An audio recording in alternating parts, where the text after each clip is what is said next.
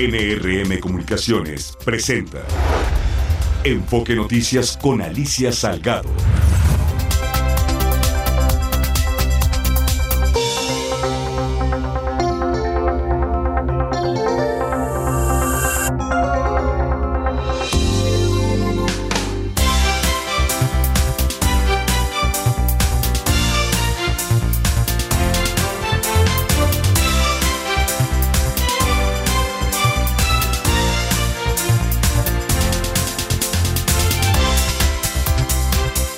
¿Qué tal? ¿Cómo estás? Bienvenida, bienvenido a Enfoque Noticias. Son las 6 de la tarde en punto este martes 26 de septiembre del 2023. Este es tu diario vespertino hablado con foco en la economía, en las finanzas, en la política y en los negocios de México y por supuesto del mundo. Eh, es un día interesante porque, bueno, de política ni hablar, está lleno, ¿no? Pero creo que... Eh, toda una eh, controvertida situación. Eh, hoy se ha eh, alcanzado el precio más alto de la gasolina premium, es la más cara que nunca, pero también al mismo tiempo la coordinadora de, de, la defensa de la cuarta T, Claudia Sheinbaum, colocó inmediatamente un eh, un spot diciendo que en esta administración no ha habido gasolinazos y la gasolina ha mantenido su precio más bajo en los últimos sexenios. ¿Qué tal? O sea, estamos en la política del bolsillo. Empieza a permear. Con esto damos inicio a este tu enfoque de noticias vespertino a través de Stereo 100 y Mila M. Yo soy Alicia Salgado. Muy buenas tardes. Usa tus tarjetas Banorte y gana uno de los pases dobles para el Fórmula 1 Gran Premio de la Ciudad de México 2023 presentado por Heineken. Conoce más en banorte.com. Vigencia del 1 de septiembre al 12 de octubre de 2023. Aplican restricciones, términos y condiciones en banorte.com. Banorte, el banco fuerte de México.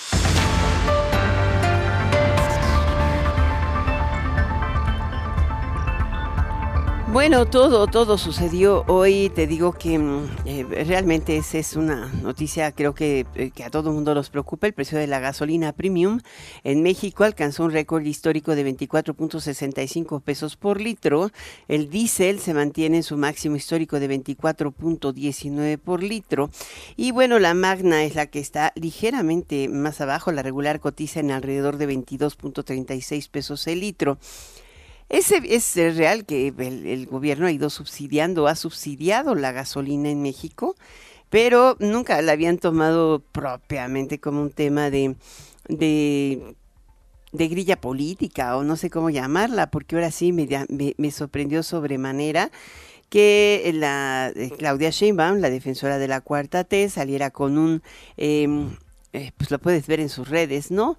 Diciendo que este es el momento en el que, el presidente López Obrador ha mantenido una política de precios de gasolina tal que ha evitado el gasolinazo y que eh, los precios de la gasolina se mantienen bajos. Esta es la primera vez que se politiza o que empieza a politizarse a, duramente el, un tema de bolsillo como este, el de la gasolina. ¿Qué tal? Chocan senadores de oposición con el secretario de Hacienda, Rogelio Ramírez de la O, por la deuda pública histórica y gastos en obras emblemáticas, obvio. El funcionario afirma que incluso se está prepagando deuda del 2025 para garantizar una transición ordenada y sin sobresaltos con el nuevo gobierno. Gerardo de Cedillo estuvo ahí en el Senado durante la comparecencia del secretario eh, Rogelio Ramírez de la O. ¿Qué tal Alicia? Un saludo a ti y al auditorio de Enfoque Noticias. El secretario de Hacienda Rogelio Ramírez de la O compareció ante el Pleno del Senado como parte de la glosa del quinto informe de gobierno del presidente López Obrador. En su exposición y a lo largo de la sesión de preguntas y respuestas, el funcionario afirmó que el paquete económico de 2024 es responsable, garantiza finanzas públicas sanas y sobre todo una transición ordenada y sin sobresaltos con el próximo gobierno. Incluso aseguró que por instrucciones del presidente se ha realizado prepagos de la deuda no solo de 2024, sino de 2025 para liberar a la próxima administración de presiones. Aquí lo que dijo. Finalmente, es muy importante resaltar que por instrucciones del presidente de la República, este paquete económico sienta las bases para planear una transición responsable, ordenada y con finanzas públicas sanas hacia la siguiente administración. Abonaremos a la fortaleza macroeconómica de nuestro país, a la adecuada capitalización del sistema financiero y a la construcción de bolsas de liquidez que permitan a las finanzas públicas hacer frente a choques externos. Sin embargo, la oposición criticó los elevados niveles de deuda pública que superan el 50% de lo que había hasta 2018, con la única finalidad de cumplir los caprichos del presidente para financiar sus obras faraónicas como el tren Maya, el aeropuerto Dos Bocas y el rescate de Pemex, que es la petrolera más endeudada del mundo, por apostar a la refinación y no a la exploración y explotación de crudo. La expriista Claudia Ruiz Maciú alertó que la deuda pública excede un billón de pesos el gasto de inversión para el próximo año, lo que viola la Constitución y lleva al país al desfiladero fiscal. Porque es preocupante. ¿En qué radica la gravedad? En que esa diferencia de casi un billón de pesos entre el monto de la deuda y el monto de la inversión servirá únicamente para financiar gastos del gobierno. Y claro, para simular que se puede cerrar un déficit cada vez más evidente. Con esta medida, el Ejecutivo Federal no solo está avanzando peligrosamente hacia el precipicio fiscal, también está violentando abiertamente nuestra ley fundamental. La senadora panista Xochil Gálvez futura candidata del Frente Amplio por México, acusó que este gobierno está haciendo un cochinito electoral rumbo al 2024 que se alimenta con el diferendo del estimado para el barril de petróleo, que es de 8 dólares. Aquí están haciendo un cochinito ya que en el presupuesto pusieron el precio del barril a 56.7 dólares, una diferencia de 8.3 dólares por barril vendido. Estamos hablando de 270 mil millones de pesos escondidos en las cifras. Y a esto le sumamos el cochinito de 50 mil millones en la Secretaría del Bienestar. La comparecencia se calentó en ese momento ya que Kenia López subió con un muñeco en forma de cochinito y la presidenta de la mesa directiva, Ana Lilia Rivera, hizo llamados al orden. Ramírez de la O reviró a los opositores que está razonablemente convencido de que el manejo de la deuda es correcto si se compara con los exenios anteriores, tanto de Fox, Calderón y Peña Nieto. Es el reporte que te tengo. Muchísimas gracias, Gerardo. Bueno, Estados Unidos anunció sanciones a nueve filiales del cártel de Sinaloa, así como al líder actual de la poderosa red criminal colombiana Clan del Globo, es Gobanis de Jesús Ávila Villadiego. La Oficina para el Control de Activos en el Extranjero del Departamento del Tesoro sancionó a los 10 por su participación en el narcotráfico, lo que le permite congelar todos sus activos en Estados Unidos y prohíbe a los ciudadanos estadounidenses hacer negocios con ellos. Digo, no a los mexicanos, supongo, ¿no? Pero, bueno, ¿qué te puedo decir? Eh, eh, siempre son muy espectaculares en sacar este tipo de notas. Son dice que eh, una de las principales causas de muerte de personas de entre 18 y 49 años es el fentanilo. Y evidentemente los enemigos no están en la casa de Estados Unidos, sino en el cártel de Sinaloa. Está eh, esto es evidente. Ahora, el, texto es larguísimo, ¿eh? Le, voy a decir que eh, pocas veces saca tantas cosas el, el, el, el, Departamento de Estado, pero está anunciando un, un programa de recompensas bastante jugoso y avesado, digo, la verdad es que es, le voy a decir algunos nombres de esta lista. Dice, Anastasio Soto Vega, Humberto Beltrán Cuen, Martín García Corrales, Leobardo García Corrales, Mario Alberto Jiménez Castro. ¿A usted le suena? Pues a mí poco, pero bueno. Juan Pablo Lozano, Alan Gabriel Núñez Herrera, Luis Javier Benítez Espinosa. Eh, son algunos de los nombres que dice que están aquí. Está ofreciendo 135 eh, millones de dólares en recompensas, claro, todas juntas, para quien informe sobre la lista de estos eh, nuevos señalados. Dice que eh, el, Departamento del, Estado tiene la autoridad para ofrecer 25 millones de dólares por información que lleve al arresto o a la convicción de los traficantes de drogas, eh, particularmente si operan fuera de los Estados Unidos y son pues, violadores o son, quienes violan las leyes del antinarcóticos de los Estados Unidos. Así, así las cosas. Bueno, y seguimos en el tema de los migrantes. Hoy creo que este es otro de los de los asuntos más importantes. Fíjate que a raíz de estas caravanas migrantes, el estado de Texas ha frenado el ingreso de mercancías a través de algunas aduanas, particularmente en Ciudad Juárez. Eh, bueno, cerca de Ciudad Juárez está una de las aduanas cerradas y la otra es la de Piedras Negras, la de Eagle, la de Eagle Pass.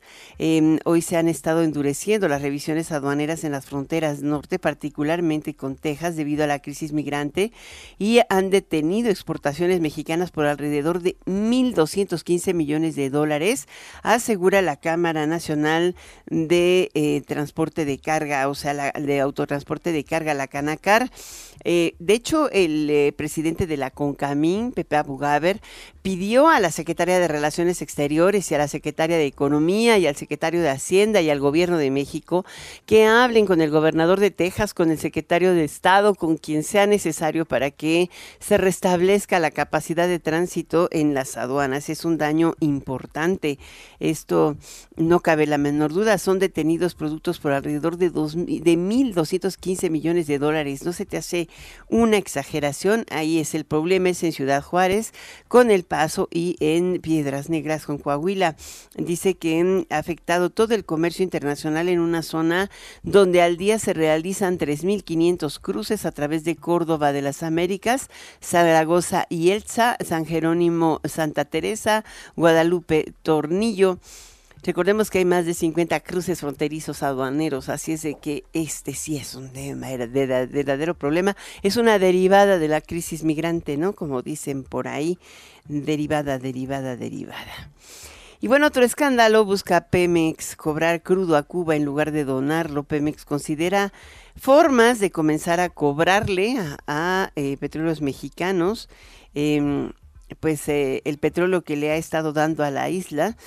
Eh, mientras la compañía enfrenta pues sus propias dificultades fiscales, más bien financieras, y el precio de estos barriles donados aumenta.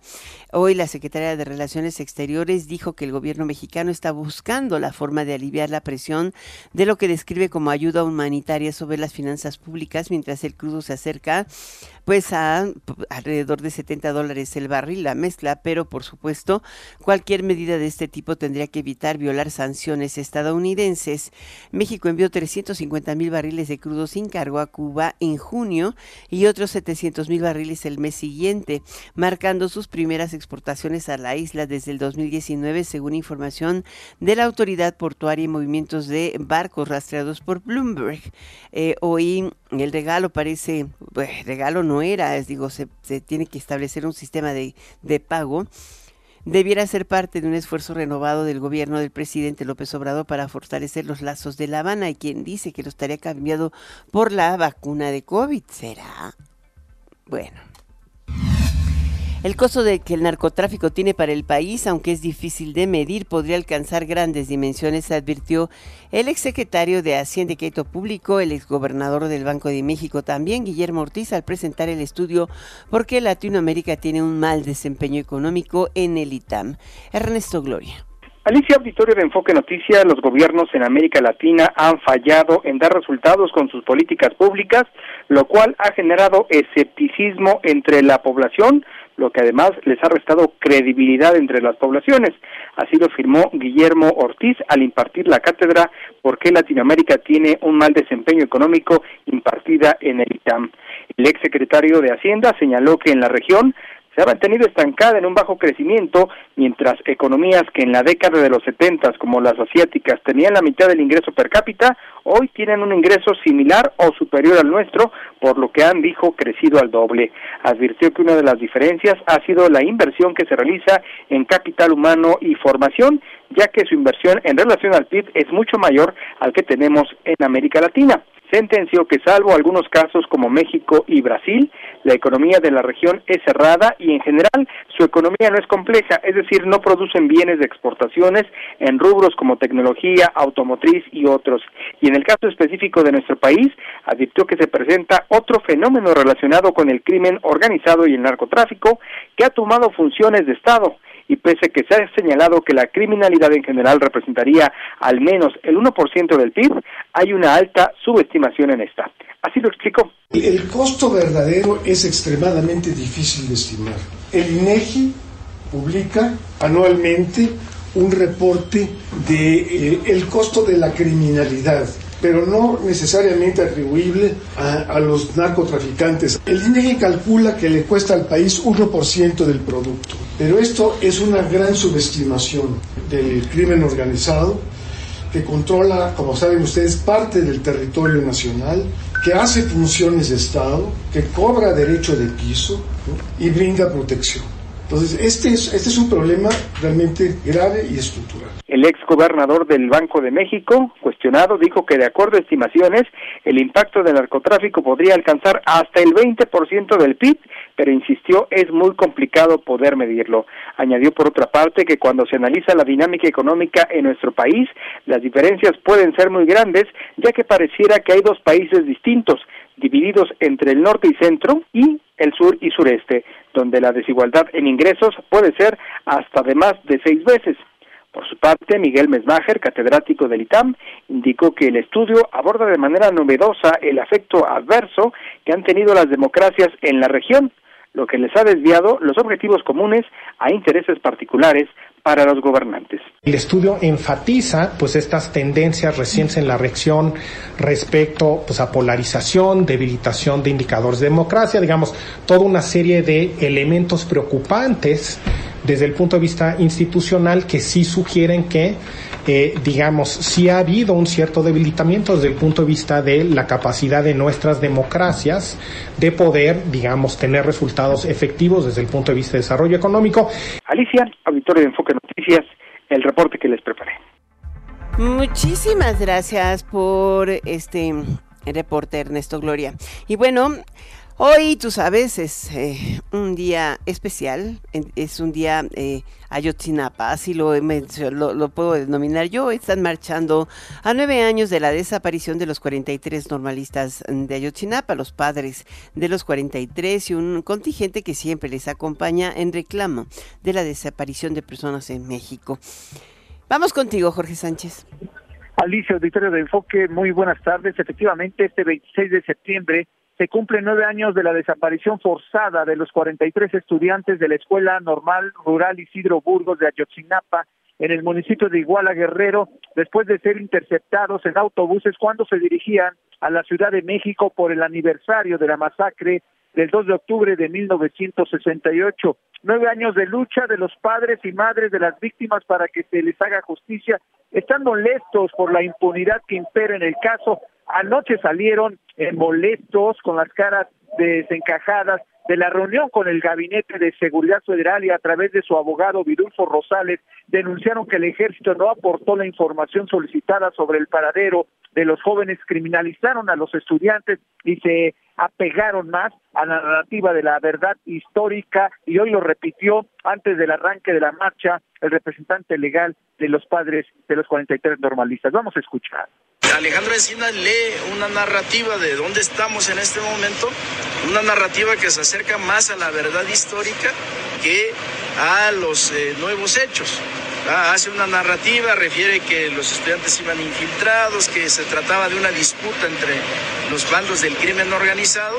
Eh, reduciendo totalmente la responsabilidad al crimen organizado y a un aspecto meramente local, dejando por fuera del ejército. En el informe del secretario de la Defensa Nacional, pues no hay nada. Él no da respuesta, ni el presidente ni él se da respuesta a la información que solicitaron los padres de familia.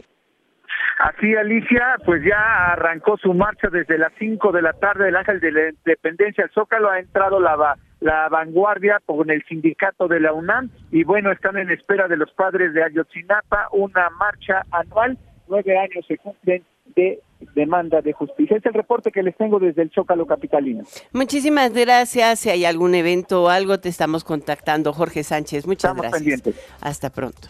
Vámonos a una pequeña pausa, ¿te parece? Estamos transmitiendo a través de Stereo 100 y Radio 1000. Enfoque Noticias Vespertino, por supuesto. Aquí estoy, soy Alicia Salgado. Enfoque Noticias con Alicia Salgado por Stereo 100, 100.1 de FM y 1000 AM. Continuamos.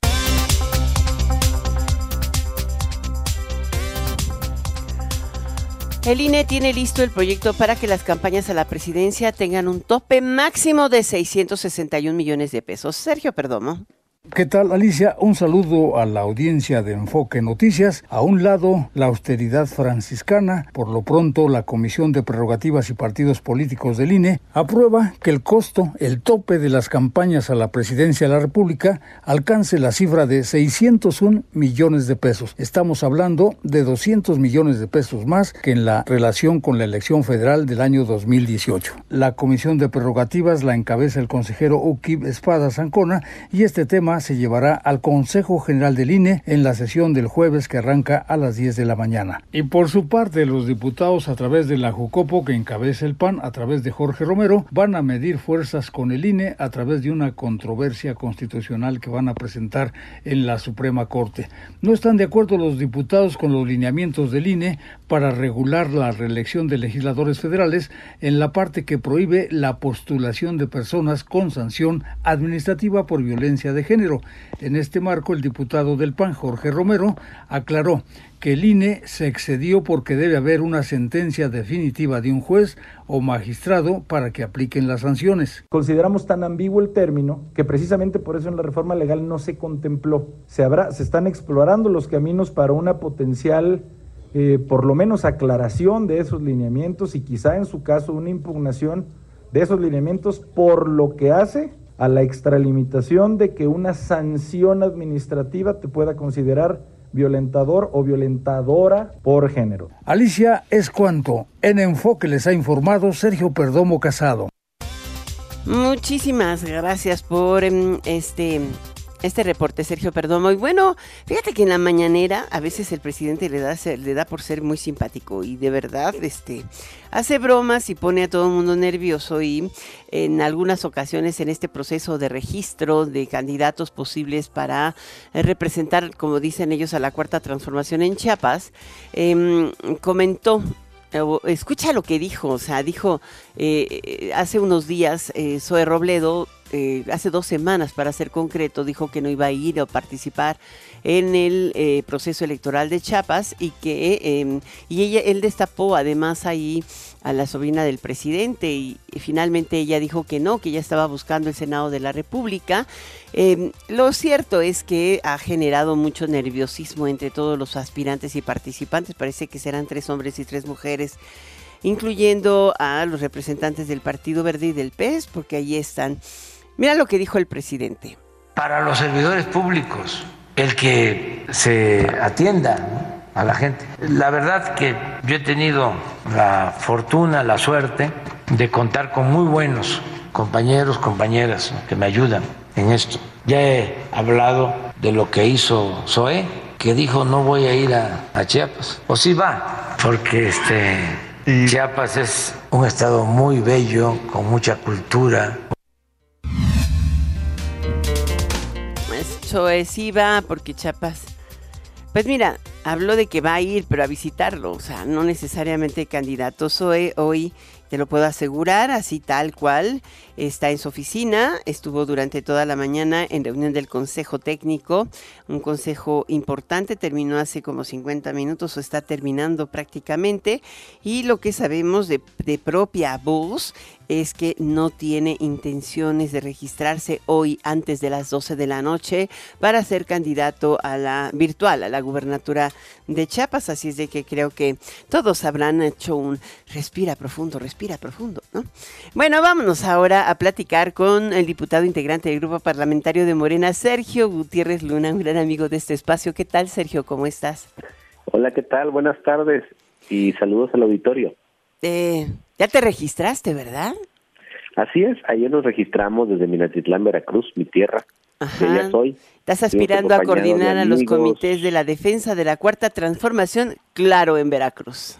Por supuesto, eso estamos, tenemos la ruta, vamos en el camino correcto, hemos recorrido el Estado, tenemos años trabajando en ese tema y creemos que lo primero que hay que hacer es reconocer cuáles son las necesidades de los veracruzanos, hacer un diagnóstico y lo que nosotros más hemos escuchado, lo que más nos han dicho en los recorridos que hemos hecho, es la necesidad de empleo y de seguridad. Y eso es algo que nos comprometemos a resolver. ¿Cómo? Atrayendo inversiones, generando trabajos bien pagados. Tenemos el tema del corredor interoceánico, que es un tema que bien aprovechado, puede cambiar la ruta del sur del estado. Mm. Pues sí, digo, dejar de ser petrolero y para ser un poco más diverso, ¿no? Así es, pero no solo tenemos eso, tenemos un gran potencial en el campo, somos el primer productor de ganado, tenemos también eh, destinos turísticos de los más bellos del país que necesitamos potenciar, por ejemplo, la playa más cercana a la Ciudad de México está en Tuxpan, a solo tres horas, pero necesitamos darle difusión, que la gente se entere. Y lo que yo te puedo decir es que nuestro compromiso es de hacer que la cuarta transformación llegue con toda su fuerza a Veracruz. En la competencia solo vemos dos personas realmente que estamos por esta eh, coordinación y de las cuales solo una, yo soy veracruzano, yo ahí nací, ahí crecí, ahí estudié primaria, secundaria, prepa, mi familia es de ahí, estamos en esa ruta. Hay un tema que a mí siempre me ha llamado la atención en el caso de Veracruz, te, te he de decir, pero es un estado rico en recursos naturales, rico en agua, con capacidades eh, importantes, tiene un deterioro ambiental importante, pero a diferencia de otros países que, que, tienen fuertes desarrollos industriales en las zonas costeras, Vemos el caso, por ejemplo, de Estados Unidos, el cordón industrial importante sí está en Delaware, que está en la costa, está en Nueva Jersey, Nueva York, en Ohio, en Pensilvania, en Virginia Occidental, que están muy pegadas a la costa o que están sobre el río Mississippi, ¿no? Como algunos como Illinois, que están en los grandes lagos, pero tienen salida al mar.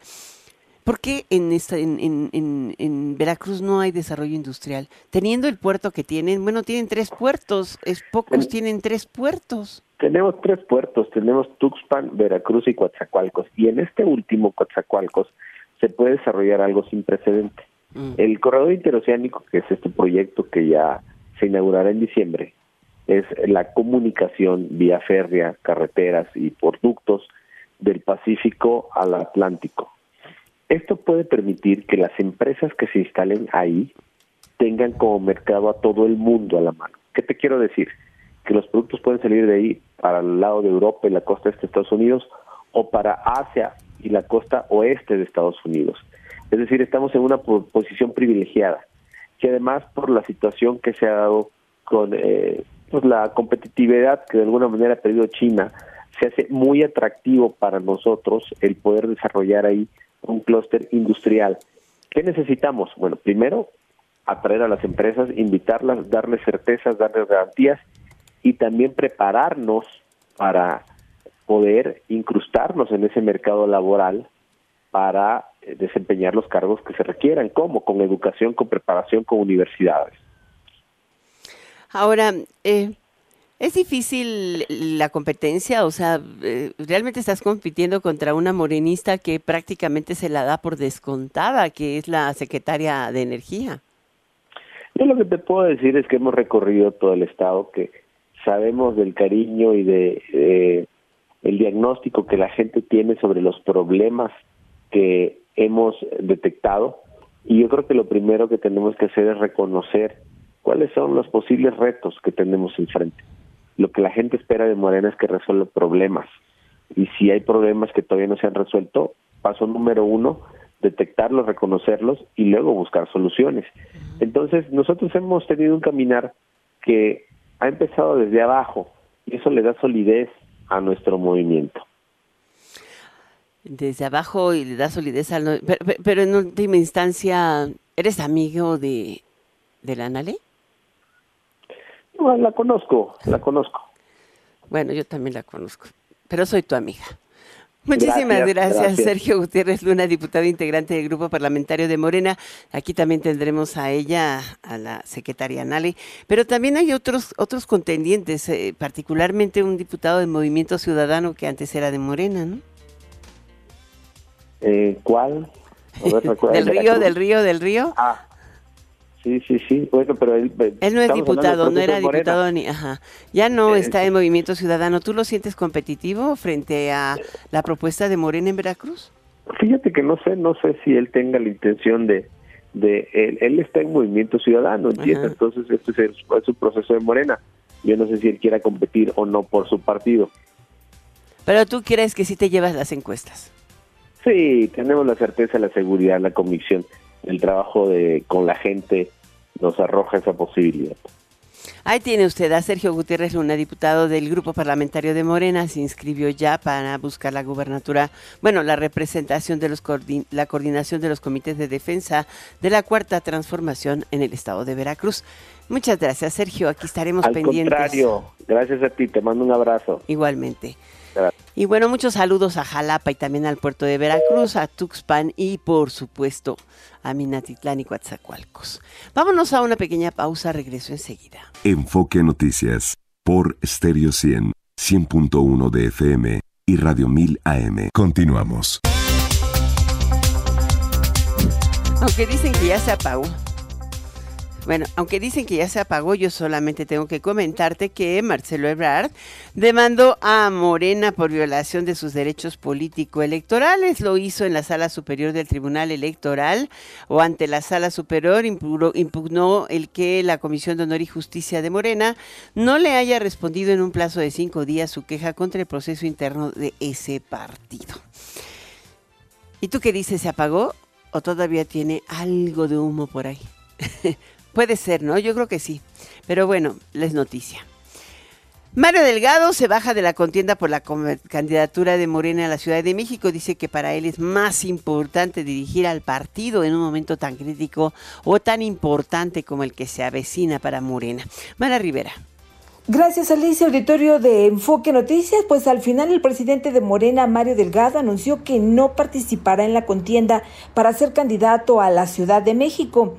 Dijo que, bueno, pues en estos tiempos estelares de la historia nacional es el mayor honor y responsabilidad mejor acompañar a Claudia Sheinbaum para recibir el triunfo en el 2024. Escuchemos. Un verdadero dirigente siempre debe anteponer el proyecto al cual se sirve sobre cualquier interés personal. Se lucha por causas no por puestos. Entre competir por la ciudad y ganar el país con Morena, prefiero lo segundo. En otros temas, Mario Delgado informó este día que hasta las 12.30 del mediodía de hoy se habían ya registrado para contender por las nueve gubernaturas en el 2024 186 aspirantes, 71 mujeres y 115 hombres.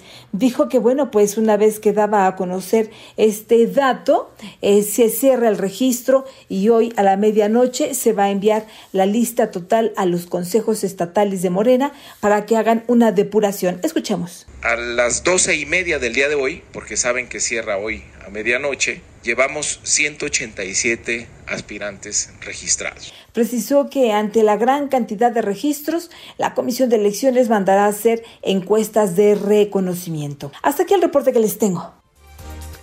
Muchísimas gracias, Mara Rivera. Y bueno, hoy la em, Comisión Federal de Competencia o de Comercio en Estados Unidos, la FTC, em, dijo que o inició un proceso de investigación fuerte, demanda y, determina que Amazon ha utilizado estrategias desleales para mantener ilegalmente su monopolio y dejar fuera del mercado a sus competidores. Esto lo hace mediante el control de precios en la mayoría de los casos o el uso de información confidencial. Así se van contra el gigante de Seattle junto con 17 estados querellantes. En México, pues pasa de noche. Y bueno, tenemos el cierre de mercados contigo, Martín Carmona. Alicia, auditores de Enfoque Noticias, tenemos el cierre de mercados. Se mantiene el incremento en el precio del dólar. En esta jornada de martes el incremento fue hasta de 13 centavos.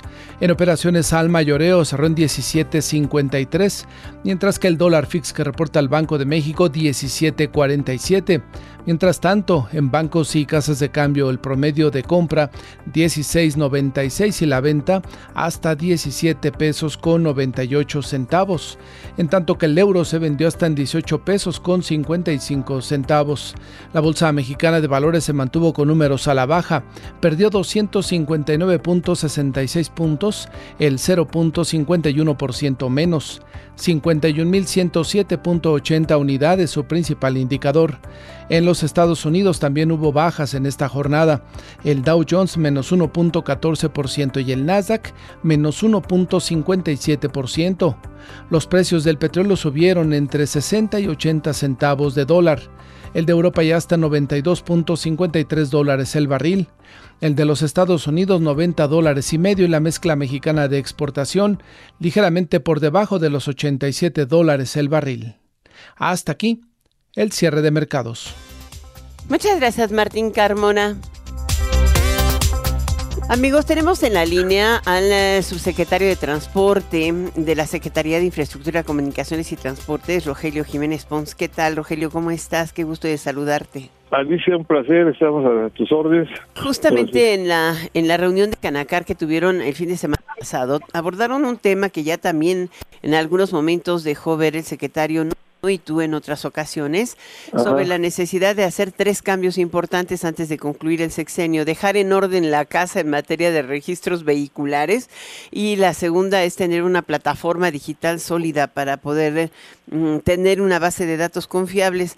¿Lo van a lograr?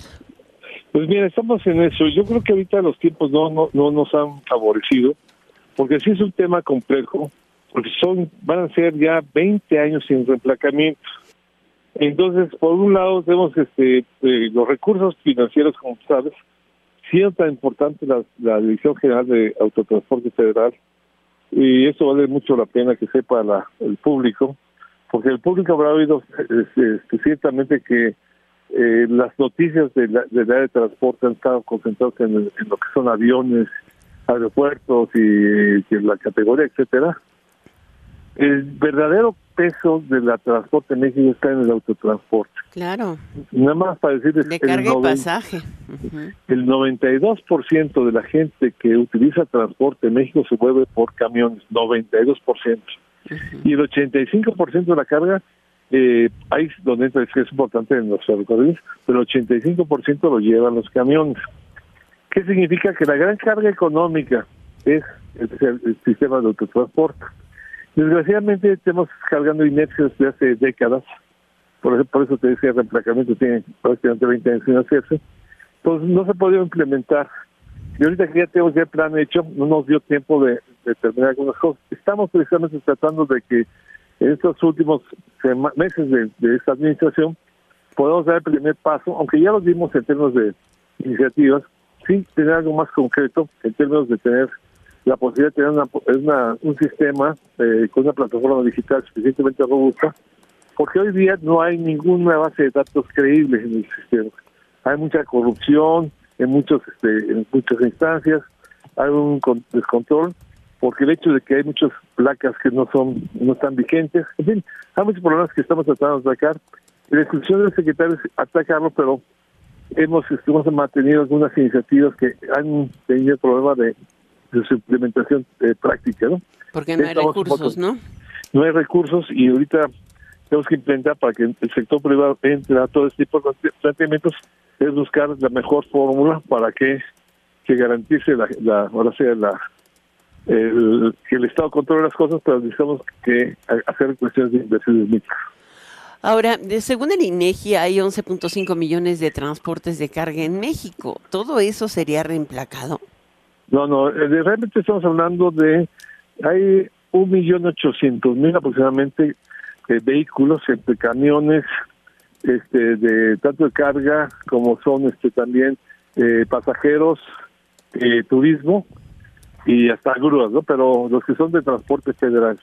El, yo creo que también están metiendo oídos algunos algunas cajas de transporte que pueden ser, pero no no llega a esas cantidades tan fuertes. Aquí estamos hablando realmente de un reemplazamiento de alrededor de dos millones de, vehículos objetos, ¿no?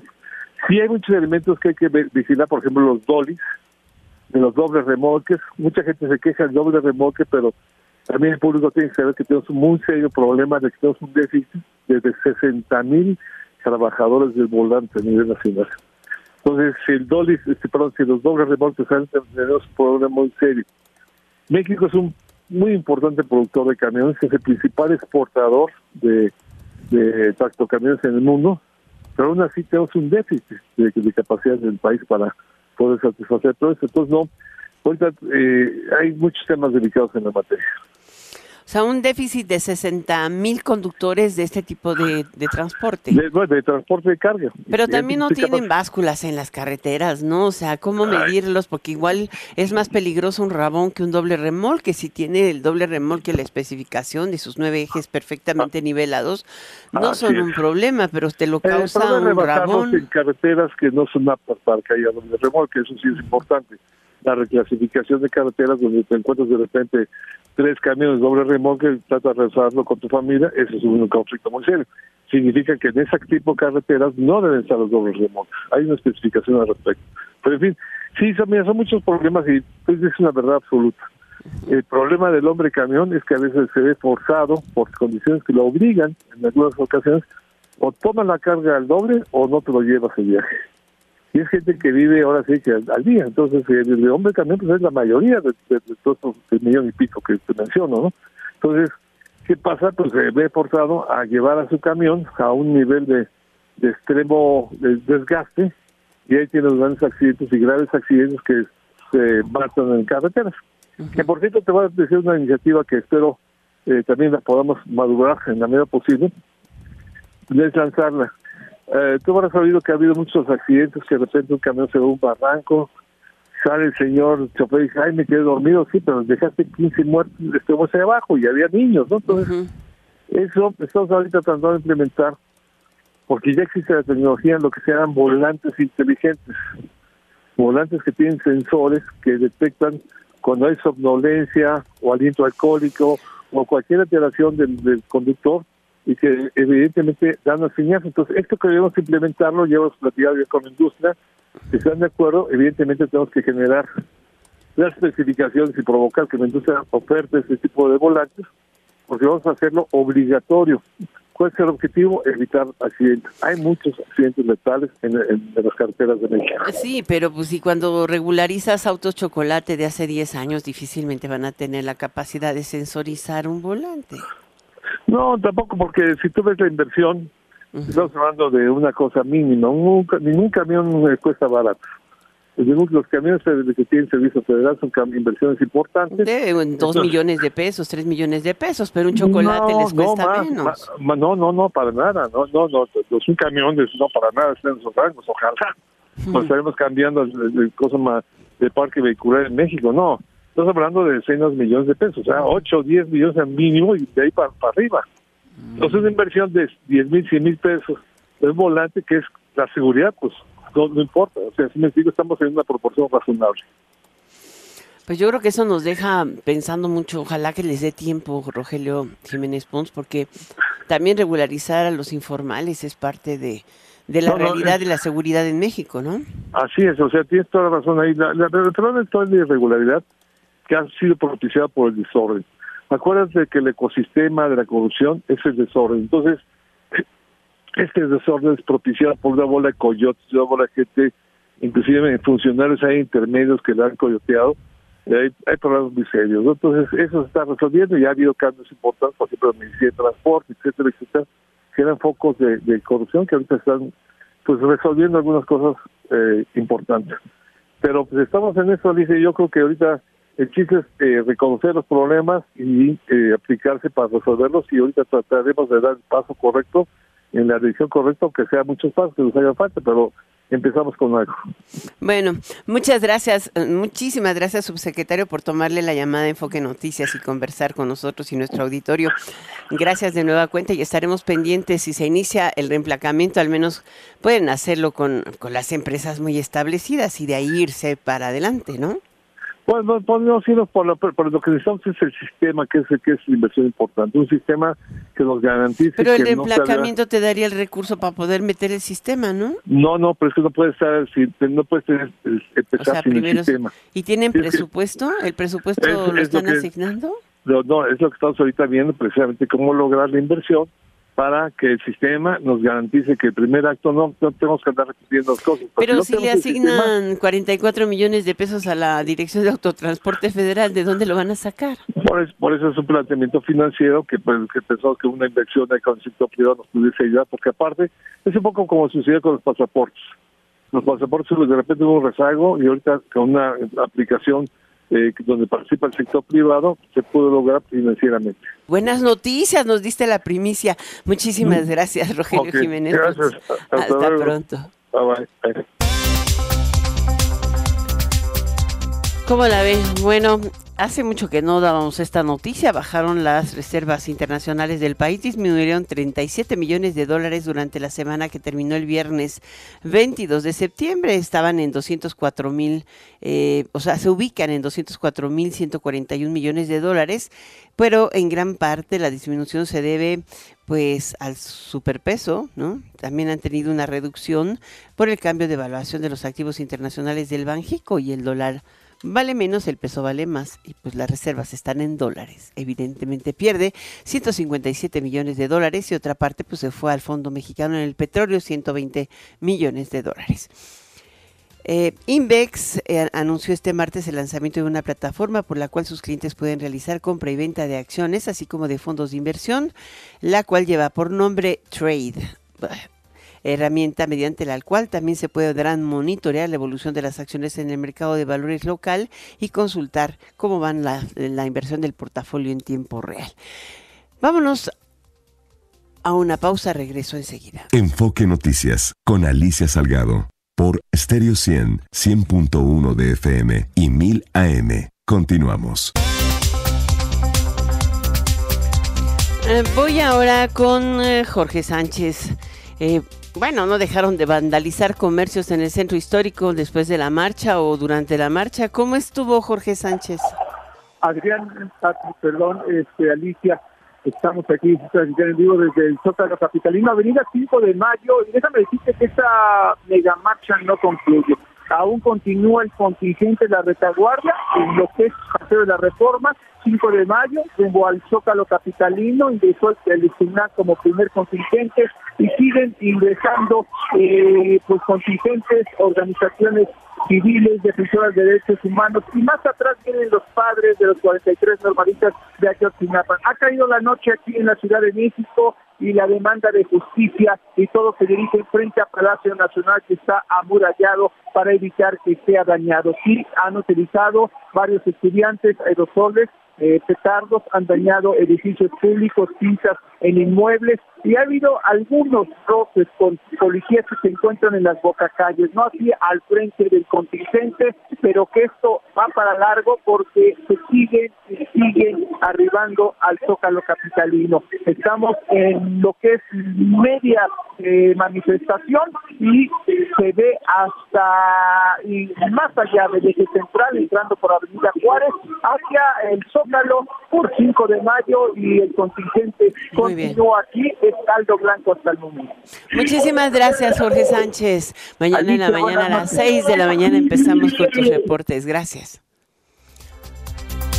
Bueno, una tendencia, claro, en las redes sociales ha sido justamente este tema de los nueve años, los nueve años de la desaparición de los 43 normalistas de Ayotzinapa y de los cuestionamientos a la verdad histórica, todo lo que tiene que ver, en fin, Vamos a platicar de esto con la directora general de MW Group, Jimena Céspedes Arboleda. ¿Cómo estás, Jimé? Hola Alicia, buenas tardes y buenas tardes al auditorio. Pues empecemos, ¿cómo va la tendencias de redes esta semana?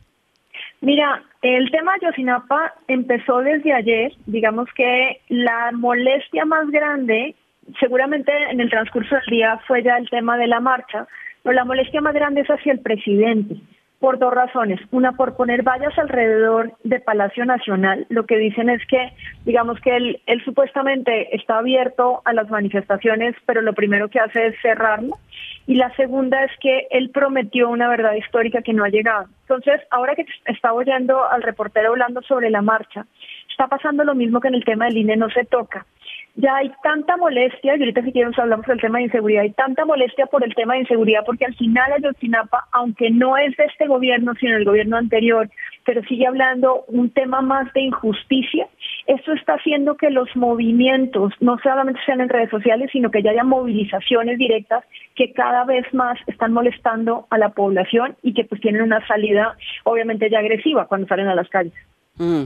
Ahora, este es un tema complicado, pero las redes también están muy em, polarizadas, ¿no? Sí, pero en el tema de inseguridad lo hemos venido hablando, desafortunadamente lo hablamos la semana pasada con el caso de mi hija, por ejemplo en el tema de migrantes y desaparecidos, que tú me preguntabas hace poco sobre eso.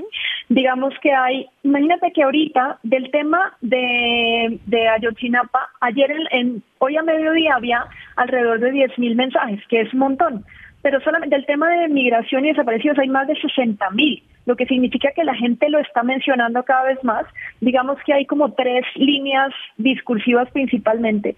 La primera es que hay un tema de cárteles en donde ellos están teniendo personas para operar y esos son asesinados o desaparecidos y ya hay una molestia. O sea, lo que pasó en Chiapas forma parte de la molestia. La segunda es que le exigen al gobierno resolver esa crisis migratoria porque no solamente pone en riesgo a los migrantes, sino pone en riesgo a la población señalan que hay incremento de jóvenes desaparecidos, sobre todo en Jalisco, y hay un miedo generalizado entre las redes sociales.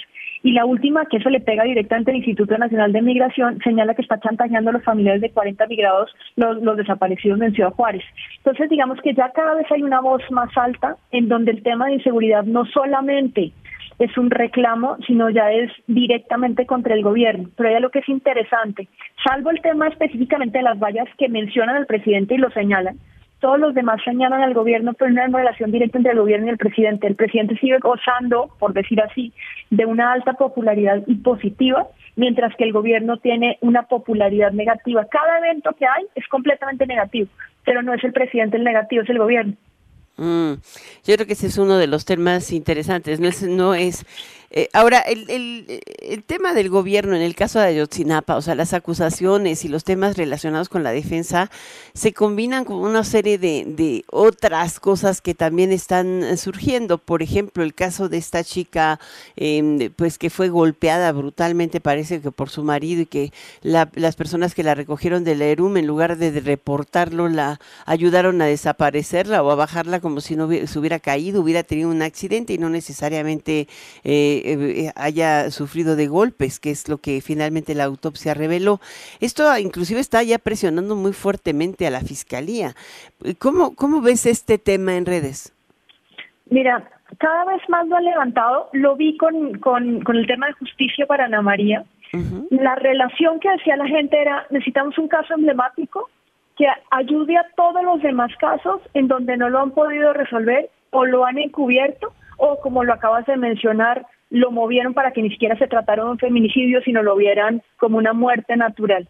Entonces, todas las cosas terminan, terminan como, es como un volcán, o sea, comienza a mencionarse en redes, comienza la gente a perder el miedo y cuando pierde el miedo es cuando hay movilización. Siempre necesitas un hito específico para poderlo hacer. En este caso era, digamos que la marcha por los 43, pero ya los 43 no es lo importante, es todo lo que está pegado alrededor en un tema de injusticia en México. Muchísimas gracias, Jimena. Y bueno, el caso de tu hija, yo creo que va, va el proceso avance, ¿no?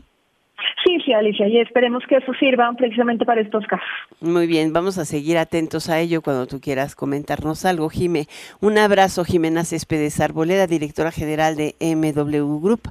Usted sabe que es que participa con nosotros los martes aquí en este espacio, las tendencias de redes. Muchas gracias. Y bueno amigos, es el momento de decir hasta mañana. Son las 7 de la noche en punto y te dejo en compañía de eh, Daniel Inurreta en Golden Hits por Stereo y Radio Mila M. Soy Alicia Salgado. Muy buenas noches, descansa. NRM Comunicaciones presentó Enfoque Noticias con Alicia Salgado lo esperamos el día de mañana en punto de las 6 horas en Amanece con Martín Carmona. Claridad en información.